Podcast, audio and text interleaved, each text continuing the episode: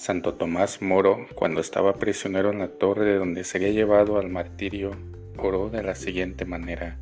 Dame, Señor, una manera de ser que ignore el aburrimiento, los lamentos y los suspiros.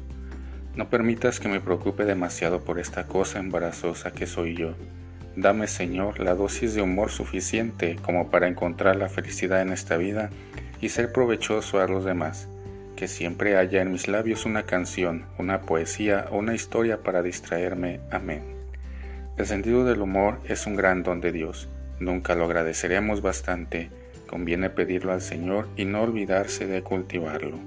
Que los disfrutes.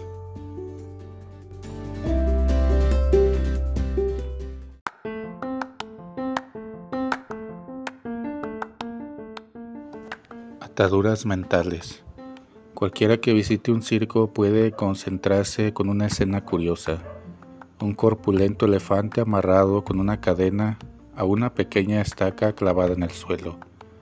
Yo no entendía cómo aquel poderoso animal capaz de derribar un árbol no arrancaba la pequeña estaca.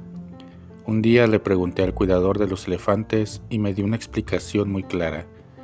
Desde muy pequeño ha estado amarrado a una estaca como esa entonces intentaba librarse y no podía. Como antes no pudo, ahora sigue creyendo que no puede. Por eso ni siquiera lo intenta. Jorge Bucal.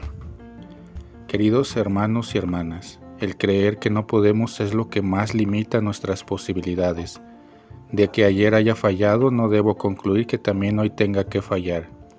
Como en el atletismo tenemos la posibilidad y la obligación de repetir varios intentos Dice con humor el catalán Noel Clarasó que en todos los lugares de trabajo, fábricas, oficinas, talleres, etc., hay muchas cosas que son imposibles, que no se pueden hacer, hasta que llega un imbécil que no lo sabe y las hace. No podemos todo, pero con empeño y esfuerzo podemos mucho. Que tengas un excelente día.